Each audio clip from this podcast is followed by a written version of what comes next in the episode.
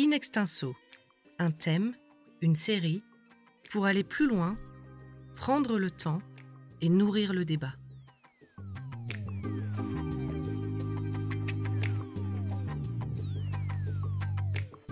Erreur ou exploit de communication, discours savant, usage du mensonge ou du silence, vague médiatique, mobilisation de l'opinion, émotions et réseaux sociaux.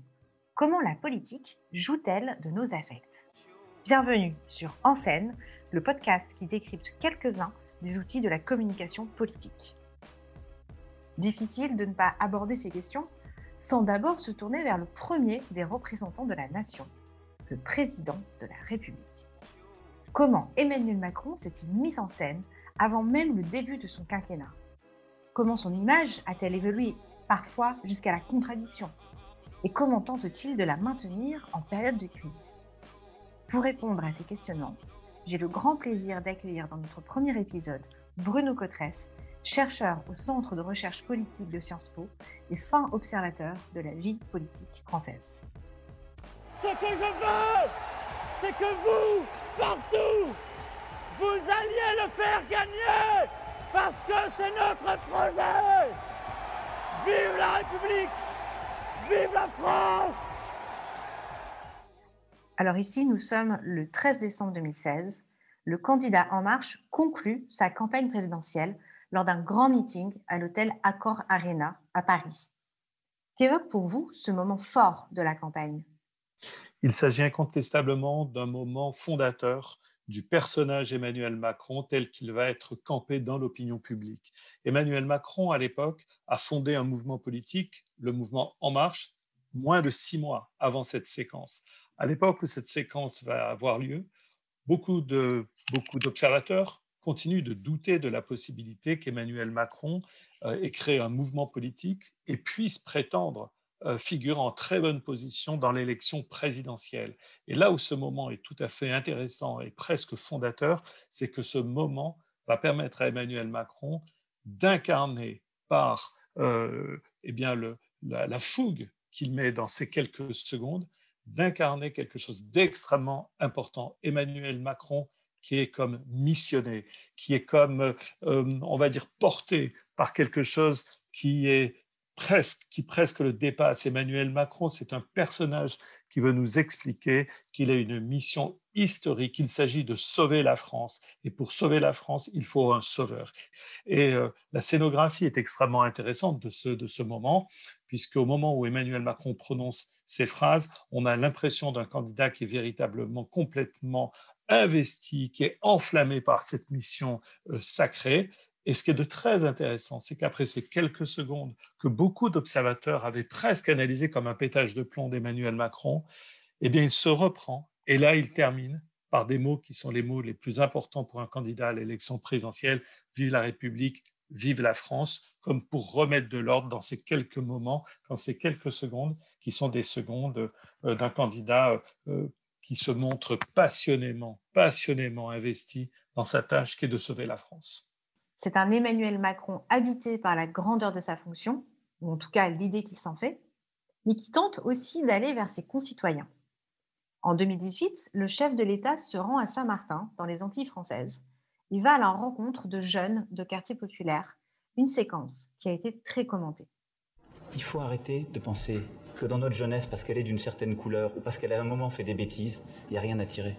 Moi, mon rôle, c'est de chercher dans chaque jeune de la République ce qu'il a de bon à offrir. Cette séquence, elle a été assumée par le président de la République parce qu'Emmanuel Macron souhaite, depuis le début de sa trajectoire politique, souhaite montrer eh qu'il va au contact. C'est une des expressions clés qu'Emmanuel Macron et son entourage aiment et a beaucoup aimé utiliser, peut-être un peu moins aujourd'hui. En tout cas, un Emmanuel Macron qui n'hésite pas à tomber la veste. Il y a de très nombreuses images d'Emmanuel Macron qui, lorsqu'il est au milieu des Français, grand débat national, en dépassement, eh bien, il enlève la veste comme s'il s'agissait pour lui, en enlevant la veste, de tomber le costume de président de la République et de se mettre à hauteur d'homme. Et il n'a pas hésité ce jour-là, Emmanuel Macron, effectivement, à se mettre dans une situation potentiellement très dangereuse en termes de communication. Il va prendre dans les bras euh, un certain nombre de, personnes, ces jeunes euh, en particulier. Et il va produire à ce moment-là une communication, une photo extrêmement disruptive, c'est-à-dire donnant le sentiment que le président de la République est littéralement sorti du costume de président de la République. On connaît la théorie des deux corps du roi. Et là, à ce moment-là, Emmanuel Macron nous donne le sentiment que son affect personnel domine pratiquement son costume de président de la République. Cette image va être assumée par le chef de l'État en disant, eh bien voilà, je suis comme cela. Euh, je suis une personne qui aime aller au contact des autres, qui veut faire passer le message aux Français que contrairement à mon image ou à l'image que les médias renvoient de moi, je ne suis pas ce président distant hors sol. Je vais là où il y a des problèmes et j'essaye de montrer à ceux qui sont dans les difficultés, dans les problèmes, eh bien que je suis à leur côté. Il ne faut pas oublier que dans les secondes qui précèdent cette photo, Emmanuel Macron s'est adressé à ces jeunes, dont certains avaient eu maille à partir avec la justice, en leur faisant presque la leçon en disant Allez, il faut arrêter maintenant les bêtises, il faut bosser, il faut se retrousser les manches, euh, la vie a besoin de vous. In extenso, un thème, une série, pour aller plus loin, prendre le temps et nourrir le débat. Emmanuel Macron, vous le dites, leur fait aussi la leçon. Et c'est un aspect de sa communication qui a pu se retourner contre lui. Pouvez-vous nous en dire un petit peu plus? Dans la communication d'Emmanuel Macron, euh, notamment pendant les deux premières années, au fond avant euh, la crise des Gilets jaunes, on va voir régulièrement ces fameuses, petites phrases qu'Emmanuel Macron euh, théorise. Il s'agit pour lui, avec un certain nombre de mots, de formules un peu provocatrices, de montrer, de camper son personnage de celui qui bouscule nos habitudes. Nous serions, nous, les Français, un peuple plein de qualités, mais qui se serait endormi. On se serait reposé sur nos lauriers, ceux de l'État-providence euh, généreux de l'après-deuxième guerre mondiale. Et il s'agit pour Emmanuel Macron de nous secouer, de nous réveiller, de nous montrer que la mondialisation est là. Et pour ce faire, il s'agit régulièrement de nous réveiller à coups de petites phrases provocatrices, dont certaines euh, malheureusement pour le chef de l'État, se sont euh, retournés contre lui et ont euh, structurellement installé un, personnage. Emmanuel Macron fait partie de ces personnalités politiques pour lesquelles il est très difficile d'échapper à un certain nombre de petites phrases qu'il a, qu'il a prononcées. L'une de ces petites phrases a en effet quelque peu choqué. Elle a été prononcée en septembre 2018 et je vous propose de la réécouter. Vous êtes inscrit à Pôle emploi? Ouais. Ouais, pour l'emploi, il y a ça tout. Et vous Il n'y a rien. Et j'ai beau envoyer des CV de motivation, ça ne fait rien. Je, traverse la rue, je vous en trouve, ils veulent simplement des gens qui sont prêts à travailler, avec les contraintes du métier. Ouais, ouais. Moi, moi, moi, moi, personnellement, ça ne me pose pas de problème. Mais, mais je, donne perdez pas de temps à m'écrire à moi. Je me rappelle jamais. Non, mais je... Vous faites une rue, là, vous allez à Montparnasse, par exemple, vous faites la rue avec tous les cafés, les restaurants. Franchement, je suis sûr qu'il y en a un sur deux qui, qui recrute en ce moment. Donc allez-y. merci. Merci à vous. Quel a été l'impact de ce moment? C'est un impact très important. On peut dire même d'une certaine manière que la, la, crise des Gilets jaunes, elle démarre peut-être ce jour-là. Il y a deux éléments qui ont à la fois marqué et aussi, je crois, beaucoup choqué une partie de l'opinion. Les deux éléments, c'est que le chef de l'État, devant des caméras, euh, ait pu faire la leçon à un jeune, donc le mettre dans une situation qui était un peu humiliante pour lui devant toutes les caméras, devant les yeux de tous les Français, expliquer à ce jeune que si, euh, s'il n'a pas de boulot, ben, c'est aussi parce qu'il n'a pas essayé de trouver du, travail. Puis il y a un deuxième élément euh, qui a choqué, qui était le contenu, c'est-à-dire comme si euh, pour les jeunes qui aujourd'hui n'ont pas d'emploi, qui sont au chômage, il, il suffirait au fond de traverser la rue, il suffirait de, prendre son destin en main, d'empoigner son destin pour trouver du, travail. Et donc, ce sont ces deux éléments qui vont particulièrement euh, choquer. Et au moment où Emmanuel Macron prononce cette phrase, l'image d'un Emmanuel Macron qui a euh, une forme de manque d'humilité, qui regarde une partie de la société française euh, trop de haut, qui regarde la société française pour certains avec trop d'arrogance, eh bien cette image, elle est déjà très installée dans l'opinion publique. Et évidemment, ces, mots que le chef de l'État prononce ce jour-là vont finir pour une partie de l'opinion publique d'installer durablement l'image d'un Emmanuel Macron qui ne peut pas comprendre une partie de son pays, qui ne peut pas comprendre ce que vivent les Français au quotidien, parce que pour lui, la vie a été facile, il a réussi tout dans sa vie, jeune. Euh, il a eu accès euh, aux fonctions les plus éminentes. Il a pu accéder aux sphères du pouvoir, aux sphères de l'économie, très rapidement dans, sa vie, une trajectoire fulgurante. Et c'est comme si cette trajectoire fulgurante, ce jour-là, nous montrait qu'elle ne peut pas comprendre les Français qui ont une autre trajectoire que lui. Emmanuel Macron, un personnage en effet à la trajectoire certainement fulgurante, mais qui souhaite aussi se donner de la hauteur en s'inscrivant dans l'histoire. En janvier 2020, Emmanuel Macron se rend à Jérusalem, en Israël, et réalise ce que certains nomment ensuite une séquence Chirac. We know perfectly. Everybody knows the rules. I don't like what you did in front of me. We know the rules. Nobody, nobody has to provoke. Nobody, okay? We keep calm.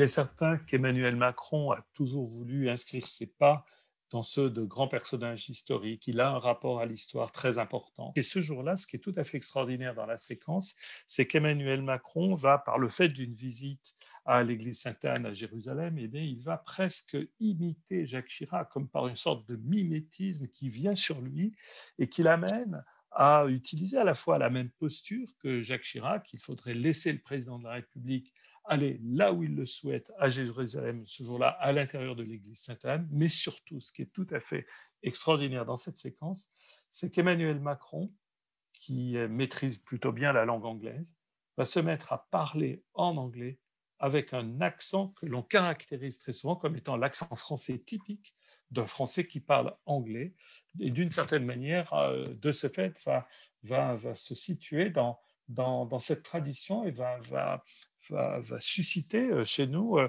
une sorte d'effet de, miroir ou d'effet du passé. On a le sentiment qu'on réécoute Jacques Chirac ce jour-là. Ça n'est pas la seule fois qu'Emmanuel Macron a donné ce sentiment de vouloir, par un certain nombre de gestes, de postures, euh, ressusciter ou euh, inscrire ses pas dans ceux de ses, de ses, de ses prédécesseurs. Lors d'une allocution, Emmanuel Macron, euh, certains observateurs avaient observé eh bien, qu'il frottait ses mains l'une contre l'autre à la François Mitterrand. Et eh bien ce jour-là, on a Emmanuel Macron qui parle anglais presque à la Chirac. In extenso, un thème, une série pour aller plus loin, prendre le temps et nourrir le débat. Emmanuel Macron, on l'a vu hein, par ses nombreux entretiens, ses discours, montre qu'il aime débattre. Mais il semble aussi parfois se perdre un peu dans des propos confus. Je vous propose de réécouter ce que certains ont pu appeler la séquence Robinson. Robinson, quand le naufrage est là, il ne se prend pas les mains dans la tête en essayant de faire une grande théorie du naufrage. Sinon, d'ailleurs, nous n'aurions jamais écrit euh, le récit de ces miracles.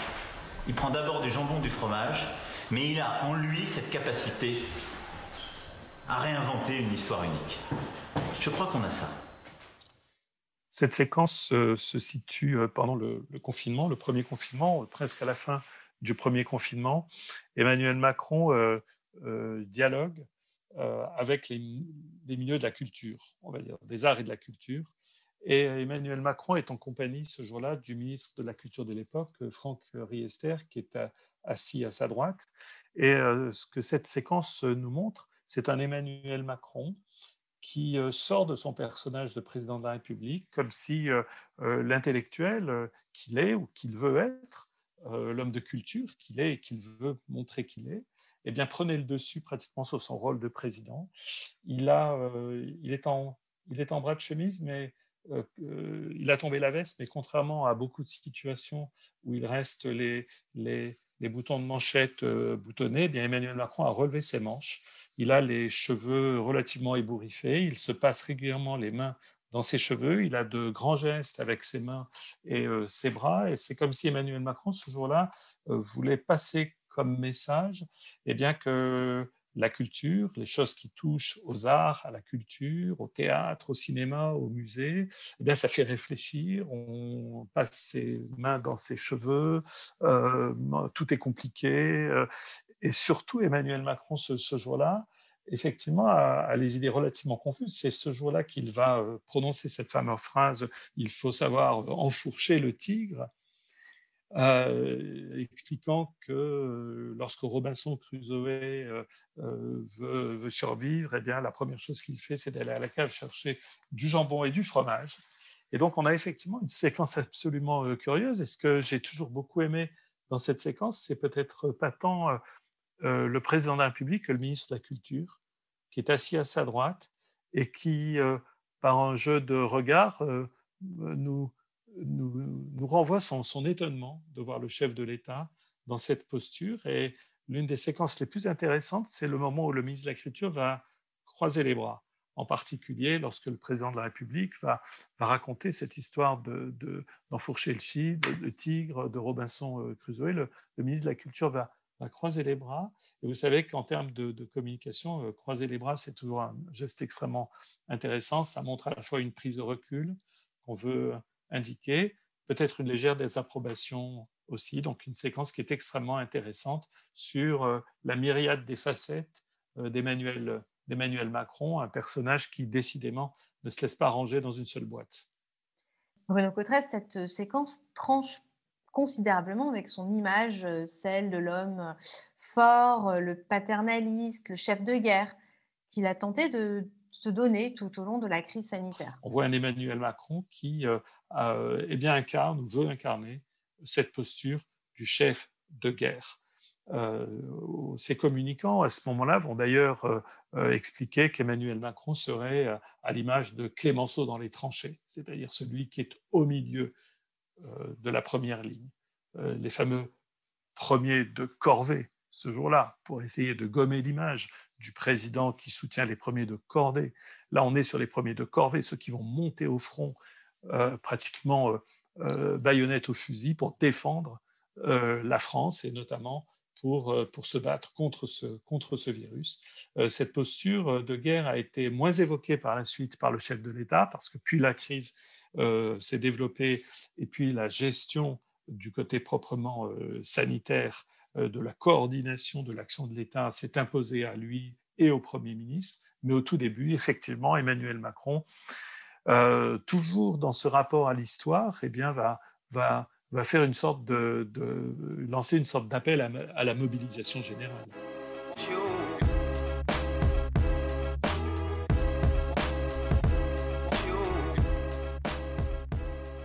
Donc Emmanuel Macron s'est essayé à cette image rassurante, paternaliste, même optimiste. Il veut être celui qui essaye, celui qui va montrer le chemin.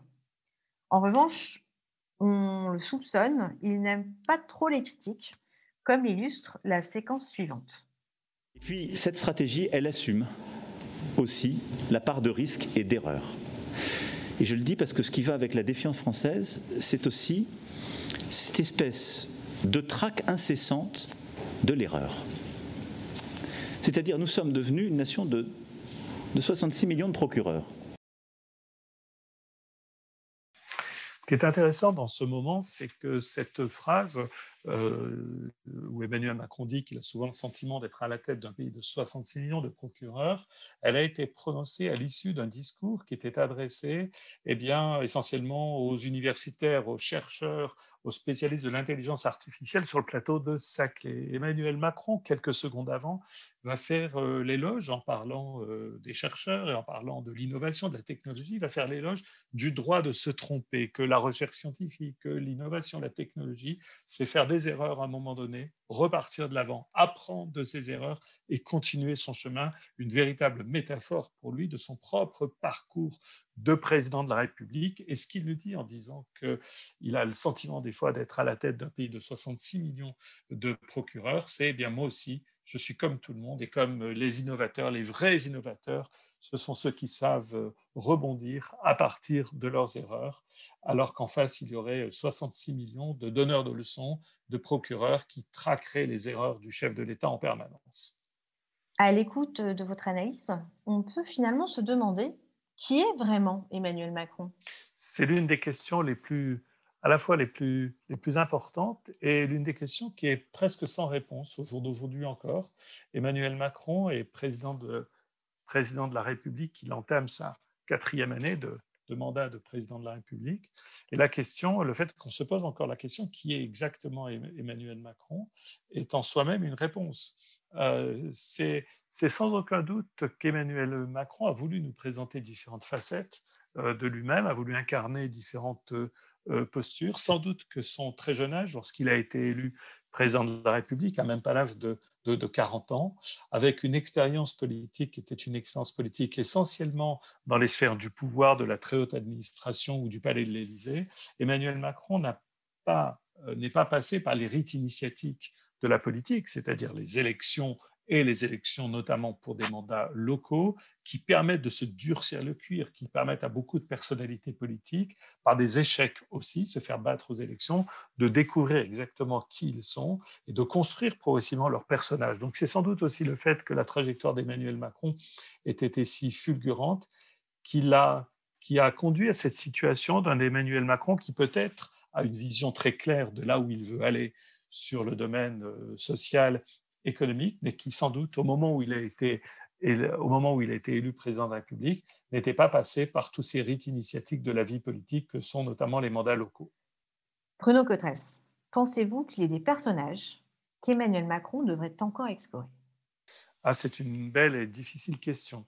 Euh, euh, je ne conseillerais pas nécessairement à Emmanuel Macron euh, de vouloir se caler, s'inspirer ou se fondre dans les pas d'une personnalité, euh, d'une personnalité euh, précédente. Euh, il ne sert à rien de vouloir être le nouveau François Mitterrand, le nouveau Jacques Chirac, le nouveau Clémenceau, le nouveau De Gaulle. Ce sont des personnages historiques uniques. Le moule n'est pas réplicable. On peut retenir des leçons d'eux, mais sans doute pas les imiter. L'imitation serait sans aucun doute, euh, vous savez qu'aujourd'hui, euh, avec les réseaux sociaux, avec les éléments d'information dont disposent les citoyens, les citoyens sont devenus de très bons décodeurs euh, de l'actualité politique et des postures politiques, des, personnalités politiques.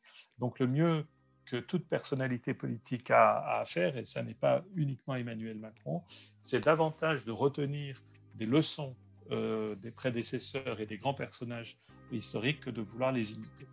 Merci beaucoup, Bruno Cotresse, pour votre temps et votre disponibilité. Je rappelle que vous êtes chercheur au CEVIPOF à Sciences Po et que vos travaux portent sur l'analyse des comportements et des attitudes politiques. J'invite d'ailleurs nos auditeurs à découvrir vos travaux dans The Conversation France. Vous avez écouté le premier épisode de En scène, le podcast qui décrypte les outils de la communication en politique. Si cet épisode vous a plu, abonnez-vous à notre newsletter quotidienne. Elle est gratuite. Retrouvez tous nos podcasts sur theconversation.fr. N'hésitez pas à les commenter et à les partager. Merci de votre écoute.